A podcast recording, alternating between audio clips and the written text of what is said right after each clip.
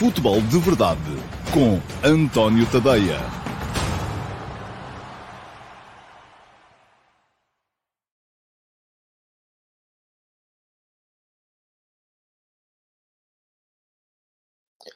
Ora, então, olá, muito bom dia a todos. Sejam muito bem-vindos à edição número 807 do Futebol de Verdade. Hoje é terça-feira, dia 16 de maio de 2023 e uh, cá estamos para mais uma semana de Futebol de Verdade. Já começou ontem, é bem dizer, esta semana. Uh, ontem mais para olharmos para aquilo que foi a jornada de fim de semana da Liga Portuguesa. Hoje já vamos começar aqui a falar um bocadinho da segunda mão das meias finais da Liga dos Campeões, porque já vamos ter mais logo esse Inter-Milan, o derby de Milão que vai definir o primeiro finalista da Liga dos Campeões desta época, com amplo favoritismo dos Nerazzurri, um, porque o Inter não só está no melhor momento, como ganhou a primeira mão por 2 a 0. Um, e, portanto, uh, cá estamos então para mais uma edição do Futebol de Verdade. Um, antes de começar... Uh, dei comigo ontem a pensar uma coisa que penso muitas vezes, é que as pessoas, uh, uh, isto mesmo só para darmos aqui um bocadinho mais de tempo para a malta se juntar, a malta costuma se queixar muito daquilo que vê e daquilo que não vê, daquilo que consegue ler e daquilo que não consegue ler. Ainda ontem, uh, no meu Substack, houve dois textos. Houve logo pela manhã, como é habitual, as conversas de bancada, saem todos os dias, de segunda a sexta-feira, uh, entre as 8 e as 10 da manhã, uma, um espaço de reflexão sobre a atualidade futebolística. E depois, ao final do dia, tal como vos prometi aqui, ontem saiu também a crónica analítica do Futebol Clube do Porto Casa Pia. Fica aqui o link uh, para quem quiser uh, ler a crónica uh, do Porto Casa Pia. Uh, Deixem-me só tomar nota do timecode, já está. Bom, e uh, invariavelmente eu depois dei um salto às, às, aos comentários que saíram nas redes sociais, porque eu publico sempre links para a malta ler no Twitter, no Facebook, uh, no meu Instagram também há sempre um link uh, na, na bio e há outro link nas stories, porque o Instagram não permite a colocação de links diretamente nas publicações. e invariavelmente os comentários que aparecem é sempre a malta que leu a crónica, ah, pois é, estás para aqui a falar de bola e não falaste do, da confusão, então, portanto estás feito com os gajos e tal. E a malta que leu as conversas de bancada, em que eu falava um bocadinho lá, não tanto da confusão, mas uh, refleti um pouco em torno dela, uh, e não falava do jogo. Ah, pois é, vens para aqui falar da confusão, mas não falas da bola, porque o que tu queres é cliques e confusão e tal, e polémica e não sei o quê. E eu dei comigo a pensar que, de facto, um, este nosso vício, que é um vício muito uh, recente na, na, nas sociedades mundiais, uh, de não irmos à procura da informação, de ficarmos entorpecidos, uh, sentados nos sofás, uh, com os ecrãs todos a comerem-nos a massa cinzenta, os neurónios. Só me lembro dos, dos, dos bonecos, dos glutões do Presto, a virem aqui comer uh, os neurónios que nós temos. E então ficamos sentadinhos à espera que a informação nos caia e às vezes as redes sociais não nos dão aquilo que a gente quer. Portanto,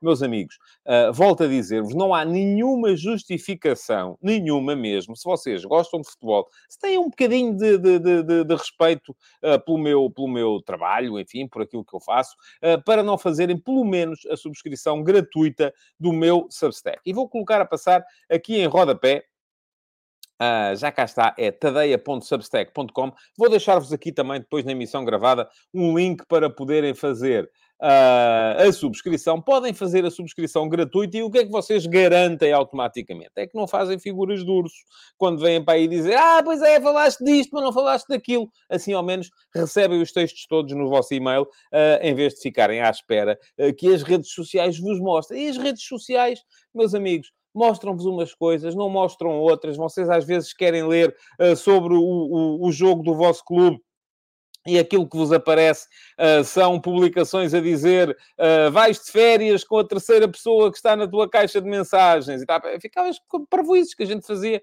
uh, quando andávamos no oitavo ano de escolaridade e não tínhamos mais nada que fazer e então inventávamos essas coisas. Bom, eu sei que é giro voltarmos à, à, à infância de vez em quando, mas quando se trata de informação, e eu levo o meu trabalho muito a sério, se querem ter a certeza que recebem no vosso e-mail todos os textos que eu vou produzindo para depois não fazer fazerem estas figuras, não há nada como subscreverem. Podem fazer a subscrição gratuita tadeia.substack.com. Não pagam nada, uh, recebem pelo menos o primeiro parágrafo de todos os textos e recebem na íntegra as tais conversas de bancada, tal, uh, o tal espaço de reflexão uh, matinal de segunda a sexta que sai no meu Substack e é para todos. Não pagam nada. Portanto, aí só a única coisa que garantem é que não são driblados pelos algoritmos das redes sociais, que aquilo que querem é montar a confusão. E Uh, se quiserem prolongar um bocadinho, alongar um bocadinho a experiência, pagam 5 euros por mês para fazer uma subscrição premium ou 50 euros por ano, se quiserem aproveitar os dois meses de desconto para quem faz desde já a subscrição anual e recebem a totalidade dos textos, uh, mesmo aqueles que são só para subscritores premium, têm acesso total ao arquivo, a tudo aquilo que já foi publicado. E já lá estão, por exemplo, 401 episódios da série F80, que é uma série destinada a glorificar os verdadeiros heróis dos 100 anos de futebol de competição nacional em Portugal, que são os jogadores, uh, e além disso, ainda têm acesso ao meu canal de Telegram, onde recebem os textos em áudio, lidos por mim, para poderem ouvir enquanto estão a cumprir outras tarefas do vosso dia a dia e ao meu servidor de Discord, onde estamos todos, os Premium e eu, uh, a manter conversas animadas sobre futebol e às vezes sobre outras coisas também da nossa uh, vida cotidiana. Tudo isto são privilégios para subscritores premium do meu Substack, que, além do mais, ainda poderão estar na sexta-feira uh, na emissão, na única emissão semanal em que eu interajo com o live chat. Eu vou sempre ler aquilo que foi escrito no live chat, e ontem então foi um fartote, uh, mas uh, vou sempre ler no final, mas durante o programa geralmente não leio, porque eu ontem, por exemplo, se estivesse a ler o live chat, não tinha havido programa, tinha estado só ali a responder a insinuações tontas que por ali foram sendo feitas. Portanto, aquilo que tenho para vos dizer é que se querem participar na emissão de sexta-feira, que é a única em que há interação com o live chat, ela é exclusiva para subscritores premium do meu uh, Substack. O direto nesse dia é apenas para subscritores premium do meu Substack uh, e depois, então aí sim, uh, todos os outros podem ver em diferido. Ontem havia aqui muita gente preocupada com a quebra das visualizações do futebol de verdade. É verdade que caíram um bocadinho,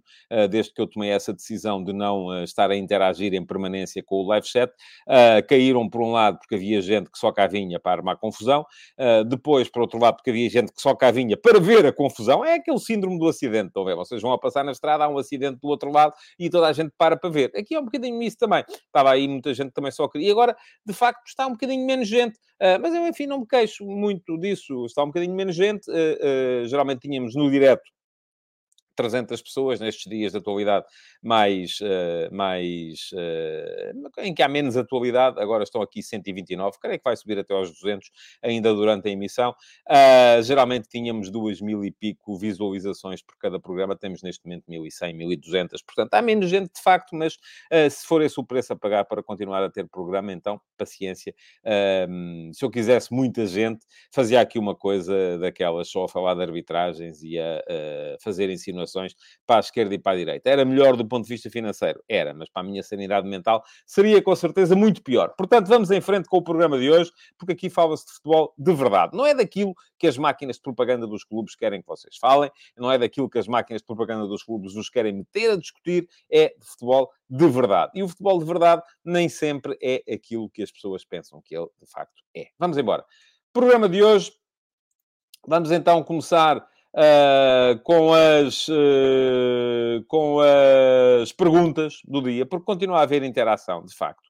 Continuamos a ter interação uh, no futebol de verdade, mas apenas através de duas perguntas que eu seleciono todos os dias para responder. A primeira delas é a pergunta na MUS, que hoje veio do Tiago Dias. Olá, Tiago, muito bom dia, muito obrigado pela sua pergunta. E o Tiago pergunta o seguinte: tenho observado um amplo debate sobre a viabilidade de adotar a prática de parar o relógio quando o árbitro interrompe a partida, algo comumente utilizado em diversos outros desportos. Pessoalmente, considero essa medida uma solução eficaz para combater as encenações em campo, obrigando as equipas a desperdiçar tempo durante o jogo com a bola em movimento. No entanto, gostaria de conhecer as possíveis desvantagens associadas a essa mudança. Muito obrigado, Tiago, pela sua pergunta. Já sabem, para terem a vossa pergunta selecionada como pergunta na MUX, o que é que vocês têm que fazer é, todos os dias, irem à uh, emissão gravada do Futebol de Verdade e na caixa de comentários deixarem lá essa pergunta. Uh, isso não só ajuda ao programa, porque quanto mais comentários o programa tiver, uh, melhor será a nota que ele obtém lá do, do malfadado algoritmo e pode assim aparecer a mais gente, mas também vos ajuda a vocês, porque poderão ver assim as vossas perguntas respondidas. Todos os dias dias, por volta das 11 da manhã, eu vou à emissão da véspera do Futebol de Verdade e escolho uma das perguntas uh, para ser aqui respondida na qualidade de pergunta na MUS. Hoje foi esta do Tiago. Bom, Tiago, o que é que posso dizer sobre a sua dúvida? Não sou favorável ao relógio de tempo real uh, adotado no futebol. Ou melhor, para que isso pudesse vir a ser uma realidade, uh, obviamente o tempo de jogo tinha que descer, não podiam ser 90 minutos, porque uh, os 90 minutos de tempo real uh, seriam inevitavelmente pelo menos umas duas horas e meia, três horas de jogo, quase. Porquê? Porque há muitas interrupções.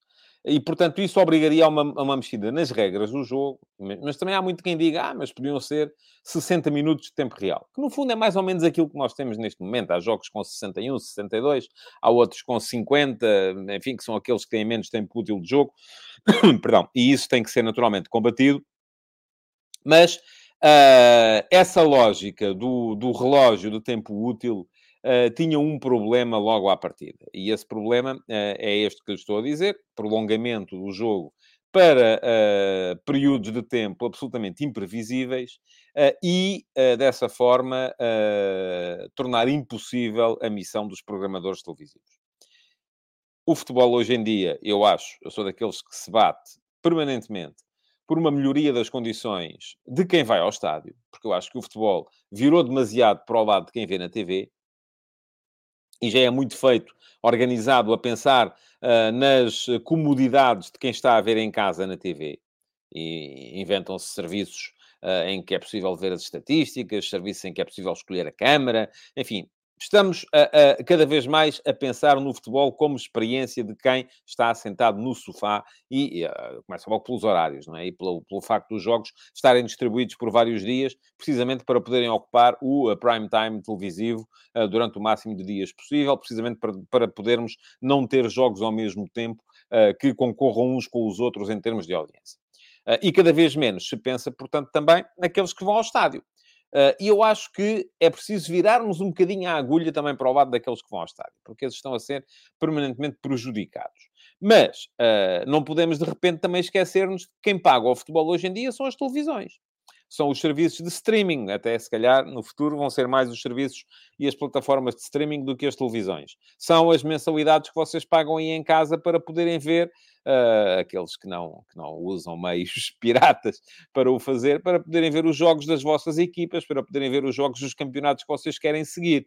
E, portanto, uh, os interesses do programador, que é quem paga, também têm que ser, de certa forma, tidos em conta. Assistimos no último Campeonato do Mundo, e eu a isso já sou favorável, deixe-me que lhe diga, assistimos no último Campeonato do Mundo a uma uh, reação mais ou menos enérgica de muitos programadores. Eu, inclusive, na RTP cheguei a ter, uh, eu na RTP, devo dizer, sou um mero comentador, vou lá de vez em quando dar os meus bitites, uh, não, não tenho nenhuma responsabilidade na política editorial ou no, no, no, no trabalho jornalístico da RTP.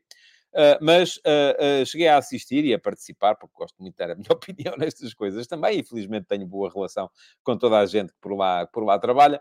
cheguei a participar em algumas conversas de gente que estava indignada, porquê? Porque havia jogos do Mundial a determinadas horas, depois com aquela coisa que foi feita durante o Mundial, se bem se lembram, durante o Mundial houve descontos uh, ou tempos de compensação, assim é que se deve dizer, uh, muito uh, prolongados. E isto tornava impossível Uh, prever uh, o, a grelha. E, e, e, já se sabe, pelo menos em Portugal, é assim que funciona, e acredito que seja também assim em muitos outros países. Uh, quando está previsto um determinado horário para um programa, quando, isto para evitar contra-programação selvagem, quando o programa seguinte entra com um atraso superior a X tempo, não sei se é um, dois, cinco minutos, não sei o que é, há multas e multas avultadas a pagar à entidade reguladora para, a comunicação social. Porque se assim não fosse, as televisões andavam sempre a tentar fazer contraprogramação umas com as outras e não havia respeito nenhum por quem está em casa a ver, porque aquilo que eles queriam era só estar a meter eh, coisas a, a, a, que fizessem, meter os intervalos ao mesmo tempo, meter e depois acabar o intervalo um bocadinho antes, enfim, era, era ali, era uma coisa completamente diferente. Vocês nem queiram saber se um dia tiverem o azar de entrarmos nesse mundo, porque isso não vai ser bom para ninguém, muito menos para quem quer ter uma boa experiência de. Uh, uh, para estar a ver, a ver televisão. Portanto, já na altura, o facto dos jogos de ser muito imprevisível, se o árbitro no fim ia dar 3, 5, 9 ou 11 ou 12 minutos de desconto, uh, ou de compensação, isto já criava ali algum alguns grãos de areia, metia alguns grãos de areia na engrenagem do programador. Porquê? Porque se entrava o telejornal a seguir, já não se sabia muito bem a que horas é que ia entrar, e o telejornal se entra depois do telejornal da concorrência. Já, e por isso é que vocês veem, por exemplo, a gente acha que o telejornal é às 8 da noite. Mas não é. O telejornal já é, começou a ser às 19h58, depois já é às 19h55. Porquê? Porque estão todos a querer entrar antes, porque já sabem, a malta está em casa, quer ver as notícias. O, o telejornal começa mais cedo, é aquele que se calhar muita gente vai ver. E assim sendo, uh, o facto de um jogo de futebol estar ali a prolongar-se, às vezes, a prolongar-se com o resultado já decidido, porque se o resultado não tiver decidido, a malta fica a ver. Se o resultado já tiver decidido, é pá, são 10 minutos de desconto, não quer saber disso para nada, está 3 a 0, vamos embora, vou ver as notícias no outro canal e isto vai prejudicar o programador. Portanto, esse seria, logo à partida, o principal, uh, uh, a principal contraindicação de tornarmos o período que demora um jogo de futebol absolutamente imprevisível, que era o que aconteceria se usássemos o tal uh, cronómetro com o tempo real. E vocês dizem assim, ah, mas isso, uh, em contrapartida, beneficiava muito o futebol. Beneficiava em grande parte. Eu sou favorável à tal uh, meia medida. E a meia medida é aquilo que se passou durante o Mundial. O que é que eu acho que deve acontecer? Eu acho que deve acontecer uma coisa muito simples. Sempre que uh, uh, um, e, e, às vezes assistimos até por causa das fitas, há muito jogador que vai fazer fita, uh, recebe um toquezinho e fica no chão, ai ai ai, que me está a doer, e depois vai saber, não é nada, é mesmo só para cortar o ritmo do jogo, para meter ali uma interrupção, para pausar, para a equipa poder descansar, para um, poder acalmar os ânimos do adversário, que se calhar está muito forte e naquele momento é importante cortar. Um, e muitas vezes já assistimos a jogadores que estão mesmo magoados Aliás, ainda assisti. Olha, no, neste último Porto Casa Pia aconteceu uma coisa uh, desse género. Não sei se o jogador estava magoado ou não estava, uh, mas houve um jogador do Casa Pia que caiu antes de um pontapé de canto a favor do Futebol do Porto. O treinador não queria que ele saísse, proibiu a equipa médica de entrar. Uh, o, os, os, outros jogadores e o capitão, o Vasco Fernandes, vai dizer: é pá, não, não, levanta-te, levanta-te, levanta-te. E tiveram que ser os jogadores do Porto a pôr o jogador fora porque ele caiu interrompeu. E como interrompeu, não houve cartão amarelo para o adversário porque não houve uma falta violenta e, portanto, não tendo havido cartão amarelo para o adversário, ele tem que ficar fora na próxima jogada. E, portanto, estamos aqui muito à volta disto, que é uh, custo-benefício de uh, vale a pena queimar tempo, uh, vamos deitar-nos para o chão para interromper, mas depois a pessoa tem que sair. Há quem diga e há quem defenda, e eu sou um bocado sensível a isso, que um jogador, se de facto fica lesionado ou se pede assistência em campo, devia estar fora por um período até mais prolongado. Para... Mas isso também podia levar-nos ao, ao, ao, à, à reação contrária, que é o jogador está lesionado, põe em risco a sua própria integridade física, mas não quer ser assistido, porque se for assistido tem que ficar fora durante X tempo e a sua equipa fica com jogadores a menos. Portanto, aqui não há, não há soluções boas. Não há soluções que sejam universalmente tidas como boas. Todas elas têm prós, todas elas têm contras. Assim sendo, até porque o próprio facto do jogo ser interrompido para ser prestada assistência a um jogador esteja ele lesionado ou, a fazer fita, porque acontece de tudo em todas as equipas, meus amigos. Esqueçam lá essa ideia de que os meus são os impolutos, só os outros é que queimam tempo. Não, não. Os grandes também queimam tempo. Os grandes, quando estão a ganhar por um golo e estão ali aflitos na ponta final, também se deitam para o chão. Fazem como os pequeninos. Fazem todos a mesma coisa. Uh, é claro que como estão a ganhar mais vezes do que a perder, uh, uh, ou como ganham mais vezes do que perdem, como têm uma maior exigência em termos de resultados, geralmente são mais os outros que fazem isso. Mas eu estava a dizer que uma interrupção tem vários efeitos naquilo que pode ser um jogo. O único efeito não é esse efeito de, uh, de podermos uh, o tempo ser compensado. Porque se eu, a minha equipa está aflita, eu deixo-me cair para o chão para ser, para ser assistido, com isso corto o ímpeto ao adversário, até podem ser repostos os três minutos que eu tive no chão, Uh, no final, com mais 3 minutos de compensação, mas uh, o ímpeto que o adversário tinha, se calhar, não é possível voltar. E, portanto, não há aqui soluções perfeitas. Eu, neste aspecto, uh, sou favorável a uma situação muito simples. Que é aquela que foi adotada durante o Mundial. Sempre que há uma assistência a um jogador, o relógio do árbitro não é aquele que nós vemos em casa. Para. E se no fim for preciso dar 12 minutos de compensação, dá-se 12 minutos de compensação. E isto tem que ser comunicado às equipas para que elas saibam que é assim. Não percebo porque é que a coisa recuou, mas recuou. Uh, não percebo, porque de facto durante o Mundial tínhamos ali uma boa base para podermos evoluir no sentido de ter mais tempo útil de jogo. Uh, não percebo Uh, porque é que, se os árbitros dão, imaginemos, 5 minutos de compensação, mas nesses 5 minutos há um golo com intervenção do VAR, há uma substituição, há um jogador assistido, e depois os 5 minutos passam a 5 minutos e 10. Não, não. Tem que ser tudo compensado também acima da compensação. E muitas vezes não se faz isso. Portanto, eu acho que o esforço uh, para termos mais futebol, mais tempo útil, tem que partir, tem que começar por partir dos jogadores, tem que ser a seguir dos árbitros, mas tem que partir também de uma entidade qualquer que vai regulamentar e vai dizer: não, não, o tempo para compensar é mesmo aquele tempo que foi perdido. Depois, se cada vez que há um pontapé de baliza, o guarda-redes leva 30 segundos, isso aí eu acho que devia ser cronometrado, sim. Acho que não, não custava nada, o quarto árbitro está lá, se for preciso meter um quinto árbitro, mete-se um quinto árbitro, sai a bola, o guarda-redes tem 20 segundos para fazer uh, a saída de bola. Se não tiver em campo ao fim de 20 segundos, perde direito à bola. Pronto, é assim, era muito simples. Eu, em relação a isso, era 100% favorável. E depois, o tempo que é perdido em substituições para o relógio, volta a entrar. Em, uh, uh, em um, assistências para o relógio, volta a funcionar. Em intervenções do VAR, para o relógio, volta a funcionar. Se for preciso um quarto de hora de compensação no final, dá-se um quarto de hora de compensação no final. Se as televisões estrebucharem, paciência, temos pena. É a defesa do espetáculo que está aqui em causa também. Agora, uh, já não sou favorável a que pare o relógio uh, sempre que a bola sai do campo e que volta a ser posto em funcionamento quando a bola entra no campo. Aí já não me parece. Acho que deve haver, isso sim, limites uh, de tempo para que seja batido um pontapé de baliza, para que seja batido um lançamento lateral, para que seja batido um pontapé de canto, para que seja batido, seja o que for. Sempre que a bola sai de campo e uh, até voltar a entrar, devia haver, isso sim, aí um tempo para uh, ser. Uh, mas devia ser, não é de, de, de, cabeça. Ah, eu acho que estás a demorar muito, toma lá um cartão amarelo. Não, pá, assim não funciona. Até porque umas vezes mostram, outras vezes não mostram. tem que ser com tempo. E se for preciso meter um quinto árbitro para cronometrar isso, mete-se um quinto árbitro para cronometrar isso. Não, não vejo qual é o problema disso vir a acontecer. Bom, respondida à pergunta, já expliquei como é que podem fazer uh, para ter as vossas perguntas selecionadas como pergunta na Muxe. Uh, vamos lá embora. Uh, vamos então entrar na segunda pergunta à qual eu vou responder hoje, que é a pergunta que vem do Discord. E a pergunta que vem do Discord uh, vem dos subscritores premium do meu Substack. Há uma sala, uma chat room no meu servidor do Discord, onde quem é ela acede pode deixar perguntas e eu todos os dias seleciono uma para responder aqui. A de hoje vem do Alexandre Salazar, subscritor premium do meu Substack, adepto do Futebol Clube Porto, que vive em Moçambique. Eu sei muitas coisas sobre vocês, é extraordinário.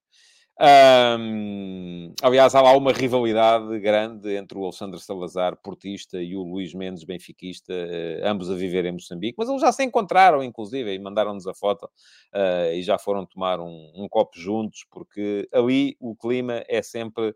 Uh, de é sempre saudável e isso é e quando não é saudável Uh, há logo quem venha tentar meter toda a gente de acordo, porque é assim que tem que ser, somos todos amigos. Vamos lá. Alexandre Salazar perguntou o seguinte: O que podemos esperar da próxima edição da Liga Inglesa? Teremos novamente o Arsenal a lutar pelo título? Ou será que a presença na Champions pode limitá-los no campeonato? E o de Chelsea, atendendo a que não estará nas competições europeias, será candidato? Deixe-me só aqui ir tomando nota das, das, das perguntas, que é para depois não ter que aqui voltar Portanto, falou-me do Arsenal, falou-me do Chelsea. Uh, António Conte foi campeão no Chelsea precisamente na época em que não estavam nas competições europeias. E o Brighton? Será que irá conseguir manter a equipa base? Ou os tubarões irão contratar os jogadores-chave da equipa? E o Liverpool? Será que voltará aos tempos dos finais dos anos 90, início dos anos 2000, em que estava claramente fora da luta pelo título? E o Man United continuará apenas a lutar pelos quatro primeiros lugares?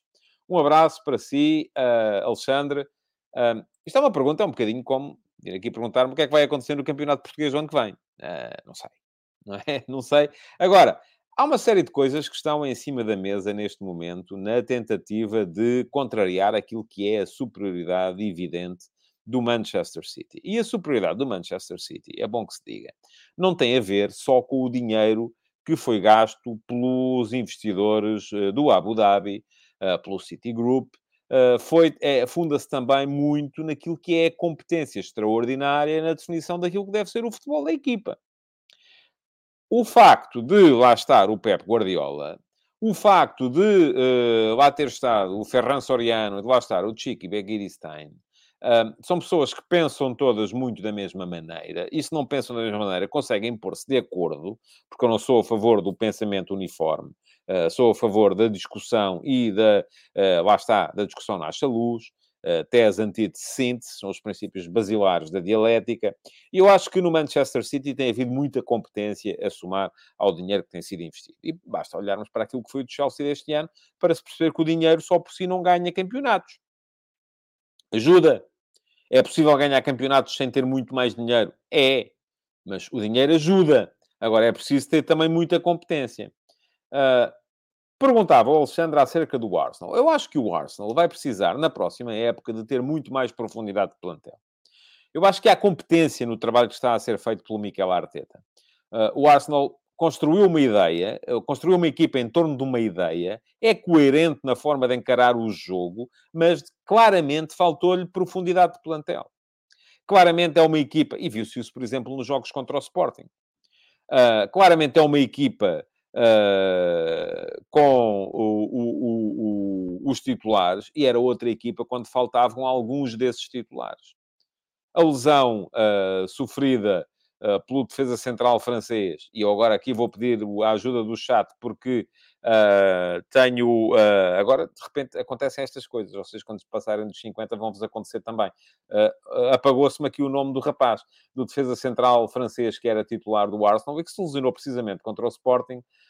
e quando ele saiu e passou a jogar o Holding, passou a ser outra equipa. Quando não joga o, é o Saliba, e vai daqui quem foi o primeiro? Deixem cá ver. Foi o David Carvalheiro. Parabéns ao David Carvalheiro. Salibá, isso mesmo. Apagou-se-me. Sabem o que é? Isto acontece de vez em quando. Uh, uh, nunca mais vai ia chegar. E podia estar aqui. E, na pá, tanta gente a dizer Salibá. Isto pelo menos aumentou o número de comentários. Tenho que fazer isto mais vezes. Uh, muito obrigado a todos pela, pela ajuda. Mas eu ia dizer. a entrada do Holding é, ou do Kivior é outra equipa, imediatamente. Uh, se não há, uh, uh, o, apesar de ter entrado o Jorginho a meio do, do, do, do, campeonato, no mercado de janeiro, mas ali, a meio campo, também é uma coisa com o Chaka, é outra coisa sem o Chaka. mais à frente é uma coisa com o Gabriel Jesus, é outra coisa sem o Gabriel Jesus. é uma coisa com o Odegaard, é outra coisa sem o Odegaard. Muito boa a aquisição do Troçar uh, para poder eventualmente compensar, mas uh, uh, o facto da quebra de, de, de, de, produção do Martinelli, mas vamos lá ver. falta mais gente para o Arsenal e depois falta ser capaz de articular essa gente quando ela existe para fazer um todo ganhador. Portanto, em relação ao Arsenal, acho que há uma coisa que é evidente: é que falta profundidade e vai ser preciso investir neste mercado de verão para ter uma equipa uh, capaz de uh, seguir em frente uh, na, na, nova época e progredir relativamente àquilo que mostrou nesta época, em que foi, é claramente a segunda melhor equipa da Premier League, mas de longe. Depois, pergunta-me assim, então e o Chelsea? O caso do Chelsea Pode a ausência nas competições europeias ser um fator a favor da candidatura do Chelsea a ser campeão na próxima época? Pode. Claramente pode até porque é um clube que claramente também não precisa, não tem grandes problemas de dinheiro. O facto de não ter Liga dos Campeões não vai ser problemático em termos de equilíbrio orçamental. Agora, o que é que falta no Chelsea? Duas coisas. Primeiro, competência. É a tal ideia, construir uma equipa em torno de uma ideia. Ser capaz de dizer, nós queremos jogar assim. Quais são os jogadores que nos dão jeito? É este, este, este, este e este. Ok, então vamos lá, vamos construir a partir daqui. Não foi isso que foi feito esta época. O Chelsea começou a gastar à tripa forra, comprava tudo e mais alguma coisa, o que parecia promissor, mas não conseguiu construir um todo uh, uniforme uh, um todo coerente que fosse capaz de ser competitivo e por isso mesmo está no desastre em que está. Houve ali as confusões, saída do Tuchel, entrada do Potter, saída do Potter uh, e agora vamos lá ver o que é que vai acontecer, se é o Pochettino ou não. Eu não sou grande fã do Pochettino, quem me segue sabe isso perfeitamente, mas acho que é alguém que é capaz de, sem competições europeias, montar uma equipa, uh, se conseguir uh, partir, lá está, da ideia para a construção do grupo, vai ser preciso dispensar muita gente, deitar muita gente fora, vão tentar vender alguns, vamos ver se o mercado consegue absorvê-los ou não. E depois há uma outra questão, que é como é que se vai uh, convencer os jogadores de topo a entrar num projeto que não vai jogar a Liga dos Campeões. E isto pode ser um problema para a gerência do Chelsea. Vamos ver como é que vai correr. Perguntava-me ainda ao Alexandre pelo Brighton. Eu sou, uh, gosto muito desta equipa do Brighton. Gosto muito do Roberto De Zerbi. Acho que é um dos treinadores mais promissores e mais inovadores no futebol europeu. Uh, pode esta equipa do Brighton, na época que vem, repetir uh, ou até incrementar aquilo que fez esta época? Pode, mas não vai ser fácil. Não vai ser nada fácil. Logo a começar por uma razão. Vamos ver se vai haver De Zerbi para a próxima temporada ou se ele uh, segue para outros, uh, para outros sítios. Vamos a ver se os jogadores fundamentais desta, desta equipa, uh, se eles vão se manter por ali ou não. Há, muita, há muita gente a querer reforçar-se em Brighton uh, com os jogadores que, se mostraram, e, e, aliás vamos a ver uh, quantos milhões é que isto pode valer à equipa do Brighton. Portanto, eu nestas coisas acho sempre difícil uma equipa que claramente é de outra dimensão fazer duas temporadas seguidas ao mesmo nível. Portanto, eu não esperaria muito do Brighton na próxima temporada. Pergunta ainda o Alexandre acerca do Liverpool e do Manchester United. O Liverpool claramente precisa de recomeçar. O Jurgen Klopp fez uma equipa muito forte em torno, perdão, em torno de uma geração de jogadores que, entretanto, está a chegar ao fim. Já não tem a mesma capacidade uh, para manter aquela intensidade brutal uh, que mantinha uh, quando foi, por isso, quando, quando brilhou na Liga dos Campeões e depois na, na, na, Premier League, quando ganhou uma Champions e no ano seguinte interrompeu o jejum de campeonatos na Premier League. Essa geração está a acabar, alguns desses jogadores têm que ser substituídos. Um, a questão aqui é: será que o treinador não está a ser excessivamente solidário? E, e colocou-se essa questão muito durante esta época, excessivamente solidário com os jogadores que lhe deram títulos, uh, quando na verdade precisa de encarar o futuro, e eu creio que o Klopp já percebeu isso, e estou muito expectante para perceber o que é que o Liverpool vai fazer neste mercado. Mas vai depender muito do mercado também. Eu acho, e da capacidade que o Klopp terá, uh, ou não, eh, de romper com o passado recente e com o passado que lhe deu títulos. Por fim, Manchester United. Eu acho que o United uh, tem rumo. Uh, acho que o Eric Ten Hag tem uh, uma ideia, que está a construir uma equipa em torno dessa ideia, tem tido o suporte da administração, da administração Glazer. Vamos ver quando é que há a substituição de administração, quando é que os Glazers saem, quem é que entra, se entra o Qatar, se entra o Sr. Radcliffe, Uh, e o que é que vai ser feito e se uh, essa substituição vai ser a tempo de o Manchester United poder participar no mercado uh, desta próxima temporada livre de inibições e se isso lhe vai permitir ou não dar o Porque em Inglaterra, vocês podem desprezar muito aquela ideia de que o dinheiro é, não ganha campeonatos, mas em Inglaterra é preciso gastar muito dinheiro para se ganhar campeonatos. Não tenham dúvidas disso. Não há outra maneira. Agora, o dinheiro não chega. É preciso ter também competência. E neste momento eu vejo competência na liderança do Arsenal, vejo competência na liderança do uh, Manchester City, vejo competência na liderança do Manchester United, vejo competência a um plano diferente. E acho curioso o Alexandre não ter falado nisso no Newcastle United, mas também muito dinheiro que vem da Arábia Saudita. Uh, mas lá está. É uma equipa que a gente olha para os jogadores que a compõem e ficamos a... Mas como é que é possível estes tipos estarem lá em cima? É lutar com o Manchester United e à frente de colossos como o Tottenham. Uh, não vejo... Perdão. Perdão, peço desculpa não vejo competência, por exemplo, no Tottenham. E é isso que é uma das coisas que vai ser preciso uh, perceber uh, se vai haver ou não na próxima, na próxima temporada. Uh, mas sem as duas co três coisas, eu diria: competência, que já disse onde é que eu estava a ver, dinheiro, toda a gente sabe onde é que ele está também, e depois, por outro lado, eu não vou dizer tradição, eh, mas é a capacidade para estar de forma consolidada entre os lugares da frente. e é isso que falta, por exemplo, a um projeto como o Brighton, é isso que pode faltar, por exemplo, a um projeto como o Aston Villa, onde a competência do Unai Emery também não pode ser uh, posta em, em, em causa, um, e é mais ainda agora quando vai ter uh, uh, o reforço na direção desportiva, que vai ter neste, neste verão. Um, portanto, temos uh, várias equipas a poderem lutar por, pela, pelo título da Premier League. Vamos ver, cada ano é um ano novo, aquilo é tudo uh, embrulhado, abre-se o embrulho e vê-se o que é que sai de lá. Ninguém estaria à espera, por exemplo, daquilo que o Arsenal fez nesta temporada. Pronto, respondida à pergunta do Alexandre Salazar, no que foi a pergunta do Discord de hoje, já sabem, se são subscritores premium do meu Substack, podem dar um salto uh, ao meu servidor de Discord. O link, convite, está em todos os textos uh, exclusivos para subscritores premium, uh, é só clicarem lá em cima e entrarem. Uh, quando entrarem, têm que, ser, têm que certificar a vossa subscrição. Eu não demoro muito, um, uns 10 minutos para certificar a subscrição e ficam com acesso a todas as salas uh, do meu uh, servidor. Uma delas é esta, perguntas do Discord, onde podem aparecer para deixar as vossas perguntas e eu respondo aqui diariamente no uh, Futebol de Verdade, na edição, numa das edições futuras do Futebol de Verdade. E posto isto, entramos então nos ataques rápidos. e temos muitos para vos falar ataques rápidos para hoje. Começar pelo futebol de ontem. Estoril escapou à despromoção, já não desce. Já se sabe que os três últimos vão ser os três últimos, só não se sabe a, a, a ordem pela qual uh, vão uh, ficar. Uh, isto é, Marítimo, Futebol Clube Passos de Ferreira e Santa Clara vão ser os três últimos deste campeonato. Destes três, dois vão descer diretamente. Neste momento, se acabasse agora, eram Santa Clara e Passos de Ferreira. E o Marítimo teria acesso ao play-off uh, com o terceiro classificado da segunda Liga.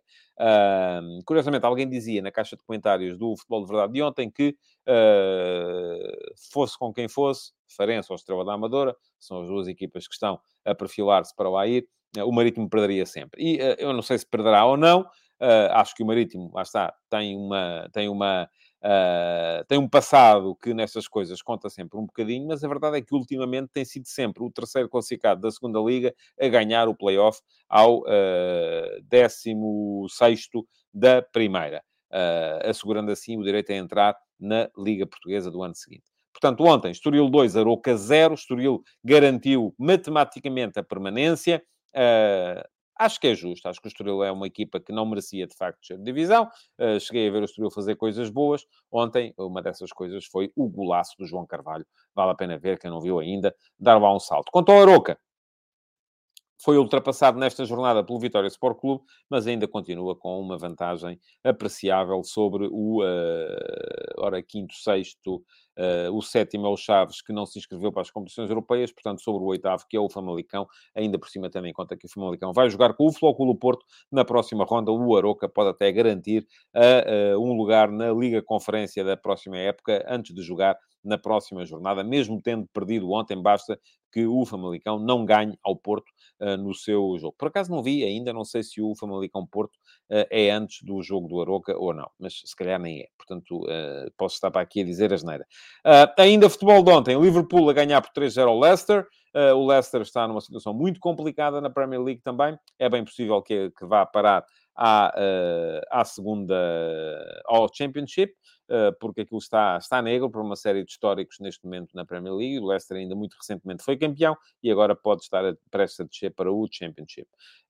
de resto, uh, futebol ainda relacionado com o futebol de ontem, embora uh, não, uh, enfim, só porque o, a derrota do Aroca permitiu a ultrapassagem do Vitória Sport Clube, que é neste momento quinto classificado. o António Miguel Cardoso, presidente do Vitória, garantiu ontem a continuidade do Moreno, uh, o José Carlos Teixeira, conhecido como Moreno no mundo dos treinadores, uh, e isto uh, veio. enfim, eu sou sempre a favor da continuação dos treinadores, sempre. Acho que a continuação do trabalho de um treinador é sempre motivo de regozijo. O Moreno fez, indiscutivelmente, um bom trabalho. Agora, para o Vitória, na próxima época, investimento novo do V-Sports, do senhor Nassef Saviris, dono do Aston Villa, a possibilidade de jogar a Liga Conferência, é bom que seja para encarar uh, com uma seriedade que as equipas portuguesas raramente usam quando entram neste tipo de uh, competições. Portanto, uh, mais coisas ainda relativamente a ontem. Deixem-me só uh, esclarecer aqui uma coisa, porque foi uh, alvo de muitos comentários, também aqui na emissão de ontem do Futebol de Verdade, que tem a ver com o facto de ontem ter surgido um vídeo a provar que a reação do Sérgio Conceição no final do jogo Porto Casa Pia teve como origem as provocações que foram lançadas pelo Vasco Matos, um dos adjuntos do Filipe Martins, no Casa Pia durante o jogo. Eu não vi, não vi o, o vídeo e, e também deixem-me só esclarecer uma coisa para que percebam. Eu ontem não escrevi sobre os incidentes do Porto Casa Pia. É bom que percebam isto. O que eu escrevi e aquilo que eu fiz, e quem quiser ler o texto, pode dar lá um salto. Eu vou deixar aqui o link outra vez para a malta poder ir lá ver e tirar a limpo. Foi sobre a adequação daquilo que. Porque eu já ia escrever, eu disse isso aqui ontem também, já ia escrever sobre o discurso do Luís Castro, antigo uh, diretor de formação do Futebol Clube Porto, antigo treinador do Futebol Clube Porto B, chegou a ser treinador do Futebol Clube Porto, equipa principal, é neste momento treinador do Botafogo, líder do Brasileirão, e fez umas declarações acerca da importância uh, da, do sorriso quando se perde, uh, acerca da importância, lá está, da continuidade do trabalho dos treinadores, acerca da importância do respeito pelos derrotados, acerca de tudo, tudo isso. E eu já ia escrever sobre isso e nem de propósito houve aquela questão uh, da, da, reação do Sérgio Conceição. Portanto, Uh, não vi porque não estou, uh, não vi porque não me apareceu. Se me aparecer à frente vou ver, mas também não vou à procura, não ando à procura daquilo que as centrais de propaganda dos clubes, sejam eles o Benfica, o Porto, o Sporting, o Braga, seja quem for, estou nas tintas para aquilo que lá vem.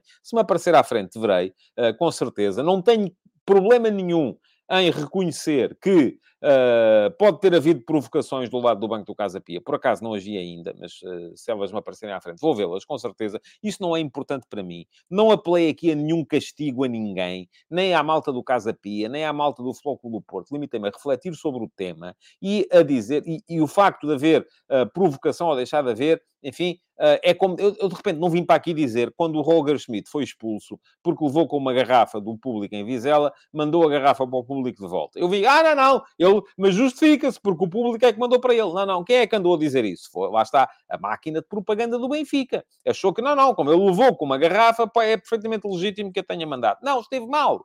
Tal como esteve mal o Sérgio Conceição uh, no, no domingo, quer tenha sido provocado ou não, não pode fazer aquilo. E é isso que as pessoas têm que perceber. Porque se for por esse, por esse caminho, eu só estou aqui a falar disto só para dizer uma coisa. Porque achei que o comportamento do Filipe Martins, treinador do Casa Pia, no final do jogo, é quase merecedor de um prémio Nobel. Porque no meio daquela confusão toda, o Filipe Martins manteve a paz de espírito, manteve a tranquilidade, manteve o bom senso, manteve a serenidade, manteve a, a, boa formação que lhe permitiu andar a distribuir abraços e andar a conversar com as pessoas como pessoa civilizada que indiscutivelmente é. E eu, isto, vou dizer-vos, o Filipe Martins nem sequer tem curso ainda. Já viram? É daqueles que ainda vai ter que fazer o UEFA Pro este ano, porque ainda não tem. E deu uma lição a toda a gente dentro daquele relevado, aos seus adjuntos, aos membros do seu banco e a quem estava no banco do adversário. Ele sim esteve à altura, ele sim dignificou aquilo que deve ser o futebol, ele sim dignificou aquilo que, a que eu chamei o catecismo do uh, Luís Castro. Uh, porquê? Porque, felizmente, no futebol ainda vai aparecendo gente que é capaz de entender isto como isto deve ser entendido. Que é assim, isto é para ganhar, é para conseguir uh, uh, ser melhor do que o adversário, mas se há coisa que é preciso é saber ganhar e saber perder. É preciso quando se perde, respeitar o vencedor, glorificar o vencedor. Quando se ganha, respeitar o vencido, dignificar o vencido. E isto, meus amigos, não está ao alcance de toda a gente. Se calhar nem estaria ao meu se eu lá estivesse, porque também às vezes fervo em pouca água. E, portanto, não estou aqui a dar lições de moral a ninguém. Só estou aqui a dignificar aquilo que fez o Filipe Martins, que merece, e eu não vi ninguém ainda dizer isto que eu estou a dizer neste momento. O Filipe Martins deu uma lição a toda a gente naquele relvado. E a toda a gente que depois veio falar sobre o tema a seguir. Bom, mais coisas ainda uh, que sobram de ontem. Só para vos falar aqui, muito brevemente, porque já escrevi sobre o tema hoje de manhã, e fica aqui o link para quem quiser uh, ler. Sobre uh, a divulgação. Já tínhamos falado aqui disso ontem, embora ainda não fosse oficial. Eu ontem disse aqui só que o Fabrício Romano já tinha dito que Alejandro Grimaldo ia para o Uh, Leverkusen uh, confirmou-se, ontem foi já publicado e oficializado por parte do Leverkusen que Grimaldo vai assinou um contrato por quatro anos e, portanto, vai sair do Benfica. Logo daqui houve imensas reações de malta que foi inclusive às redes sociais do Grimaldo dizer que eh, estava a trocar, e aqui lá está a tal música da, da Shakira, a trocar um Ferrari por um Twingo, e deixa-me lá dizer-vos aqui duas coisas em relação a isso. Primeira, nem o Benfica é um Ferrari, nem o Leverkusen é um Twingo. Acho que esta ideia, as pessoas na euforia dizem às vezes coisas. O Benfica, neste momento, no contexto do futebol europeu, é claramente um clube dominador no seu país, em termos de uh, adeptos. É um clube que é capaz de, em Portugal, uh, levar atrás uma onda imensa de, de, de, apoio e deve ser, com certeza, uh, recompensador nesse aspecto, ser o jogador do Benfica, mas quando se chega a um contexto europeu, é um clube que tem muitas dificuldades para competir. O Benfica, no, no, neste século, ter mais eh, meia dúzia ou uma dúzia de jogos na Liga dos Campeões que o Leverkusen. E eu já estive em Leverkusen. Foi uh, o primeiro jogo que eu vi da Bundesliga ao vivo, uh, e estamos a falar de 1992, 91, nem sei, foi para aí por essa altura. Uh, foi um Leverkusen-Bayern em Leverkusen, e eu, aquilo, Leverkusen é, é, uma, é, um conjunto de casas nos arredores de Colónia, é uma coisa dominada pela, pela fábrica da Bayer. E, e, e, portanto, é de facto uma, uma cidade pequena, mas o clube é indiscutivelmente maior do que a cidade que, que, que, uh, que, o, que o alberga. É um clube que tem uh, à volta de 100 jogos na Liga dos Campeões neste século e, portanto, não é um Twingo também. Uh, nem o Benfica é um Ferrari, nem o Leverkusen é um Twingo. Segunda coisa a que eu tenho para vos dizer sobre isto é que nem o Benfica podia, com certeza, forçar Grimaldo a ficar ah, porquê? Porque Grimaldo claramente queria ir para outro, ah, para outro campeonato. Não, hum, já vos tinha dito aqui que não achava bem ah, que o Benfica rebentasse o teto salarial para segurar o Grimaldo. E porquê? Porque o Grimaldo não me parece que seja de repente o maior defesa lateral esquerdo da Europa. Não é. O Grimaldo foi, do meu ponto de vista, juntamente com o Otamendi, ainda hoje escrevi isso de manhã, o jogador mais de rendimento mais constante no Benfica desta época. Por exemplo, António Silva e Orsenas, que podiam concorrer a esta, a, este, a, este, a esta distinção também, começaram a época como suplentes. Portanto, não, não, logo a partir daí não podem uh, candidatar-se a esta distinção. Mas, uh, é, e, e foi dos mais constantes, foi dos mais brilhantes, foi dos mais importantes, mas de repente também não podemos esquecermos que uh, o Grimaldo, o ano passado, era um problema. O Grimaldo, há um ano, era um problema para o Benfica. Era um problema porque era um jogador que tinha debilidades defensivas. E de repente não se pode estar, a, acho eu, uh, que não se pode estar a arrebentar com o teto salarial para segurar um jogador que também cresceu muito em função do contexto coletivo que foi criado para ele. Uh, a outra questão é, acho também imensa piada, a malta que agora diz, ah, então agora anunciou, então agora já não joga mais. Bah, não, não vamos por aí. Os jogadores são profissionais.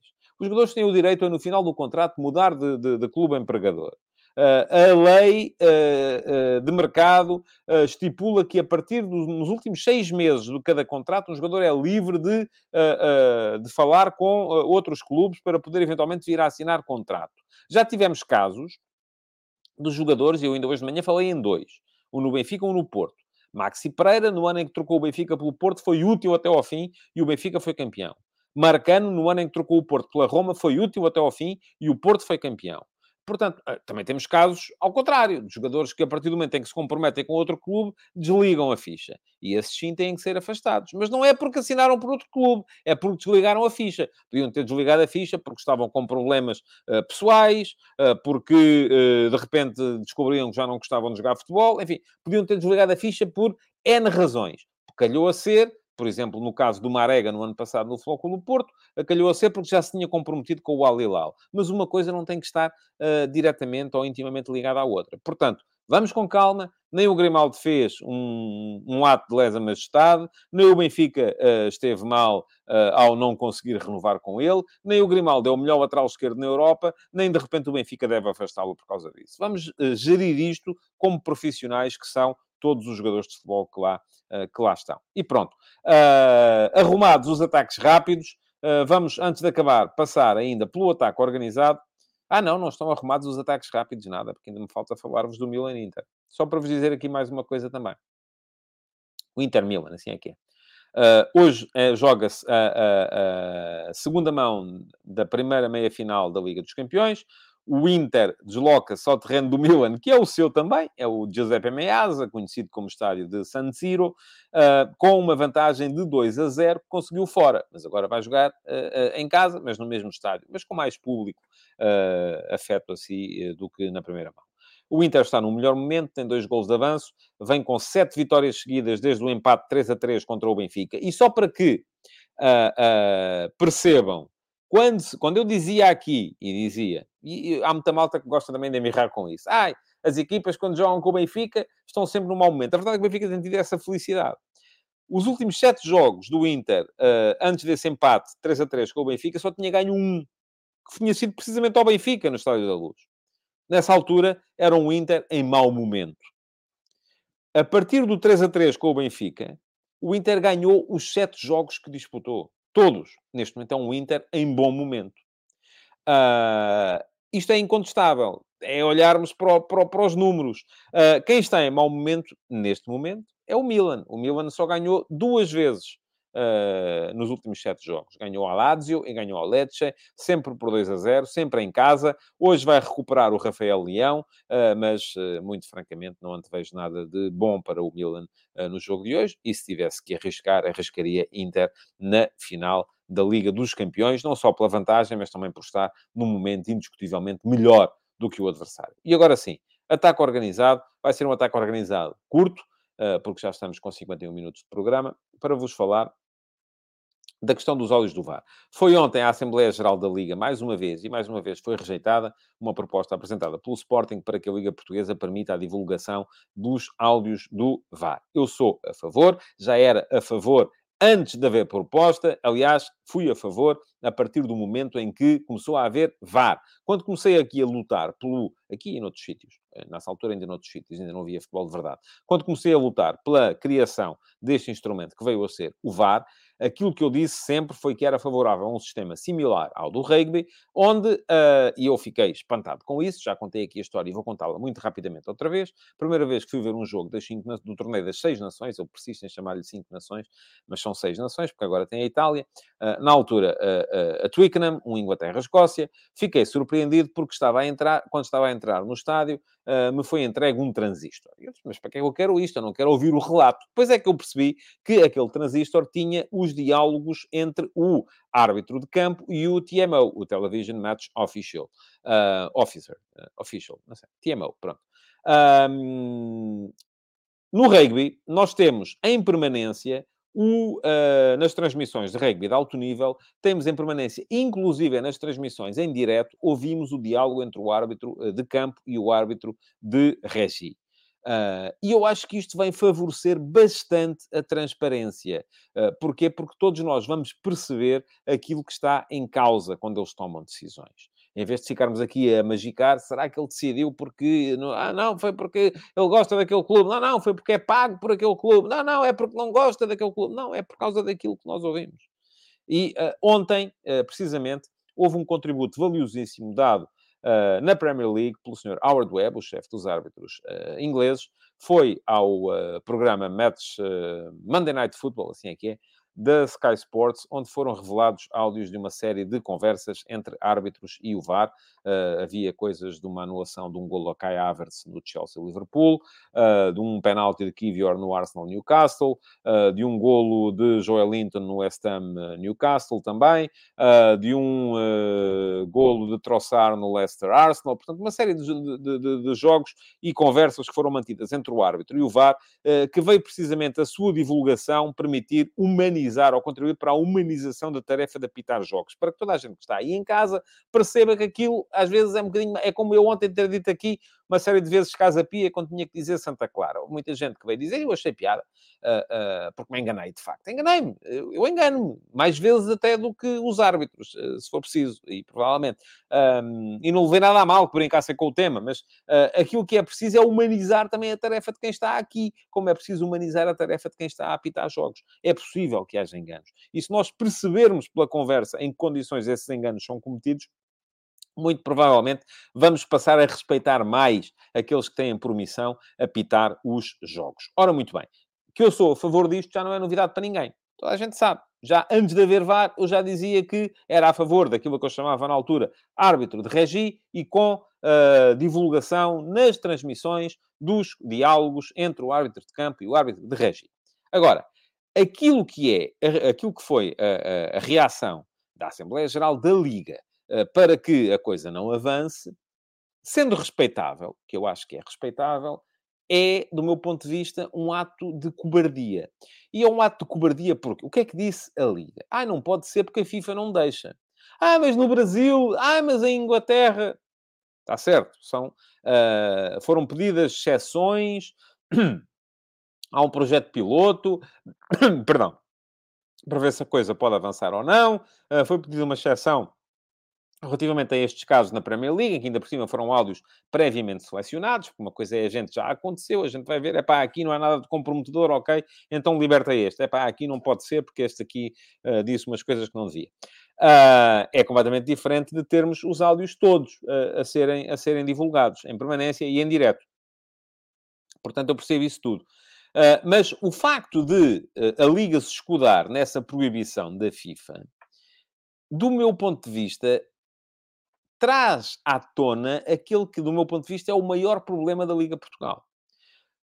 Muitos de vocês gostam de criticar o Pedro Proença só por criticar o Pedro, Pedro Proença é isto, Pedro Proença é aquilo, é aquilo outro. O Pedro Proença tem um problema, no meu ponto de vista, que é o de não querer afrontar os clubes. Mas os grandes culpados do estado em que está o futebol português neste momento são os clubes. Os vossos também. Uh, porque os clubes é que não querem que se faça nada. Uh, o facto, e, e, o Pedro Proença, para conseguir, ele ainda acredita que os vai, aparentemente, uh, que lhes vai conseguir dar a volta, que vai conseguir instaurar no futebol português um modelo de governance que permita que haja poder de facto da parte da Liga. A Liga não tem poder nenhum, quem manda na Liga são os clubes, uh, uh, e, e, agora volta a fazer um bocadinho a mesma coisa. Ah, não podemos porque a FIFA não deixa. Reparem uma coisa, a FIFA não deixava que houvesse VAR e passou a deixar. E Portugal foi um dos países pioneiros nessa coisa foi um dos países que quis avançar e que foi para a frente muito por força na altura da intervenção da Federação Portuguesa de Futebol, uh, uh, que quis avançar e Portugal converteu-se num dos uh, pioneiros do VAR no futebol mundial. Se Portugal quisesse, de facto, que os áudios do VAR fossem divulgados, não tinha problema nenhum em pedir para o fazer. Tem que ser mais proativo, tem que se ir atrás daquilo que se quer. Aquilo que eu concluo do que se passou e da justificação que foi dada é que Portugal, de facto, não quer que os áudios sejam divulgados. E é isso que, do meu ponto de vista, pode vir a ser problemático, porque eu acho que seria uma medida boa, útil e urgente para que o futebol português pudesse andar um bocadinho para a frente e para que se pudesse acabar um bocadinho mais com essa macacada que é constantemente a suspeição em torno das arbitragens e do comportamento dos, eh, dos árbitros e do VAR e destes e daqueles e daqueles outros. Bom, estamos a chegar ao final. Queria lembrar-vos que podem uh, inscrever-se no meu canal de YouTube. É aqui, fica aqui o link para, uh, para o fazerem. Um, e, um, além disso, que podem uh, ativar as notificações. Quando se inscreverem, cliquem acima do sino para ativar as notificações e serem avisados sempre que eu entro em direto com mais uma emissão do Futebol de Verdade ou outra coisa qualquer. Além disso, uh, falta-me pedir-vos para deixarem o vosso like na emissão de hoje e sugerir-vos que voltem amanhã, meio-dia e meia, para mais uma edição do Futebol de Verdade uh, aqui no meu canal de YouTube. Muito obrigado por terem estado aí. Amanhã estarei de volta. Até lá. Futebol de Verdade. Em direto de segunda a sexta-feira, às 12h30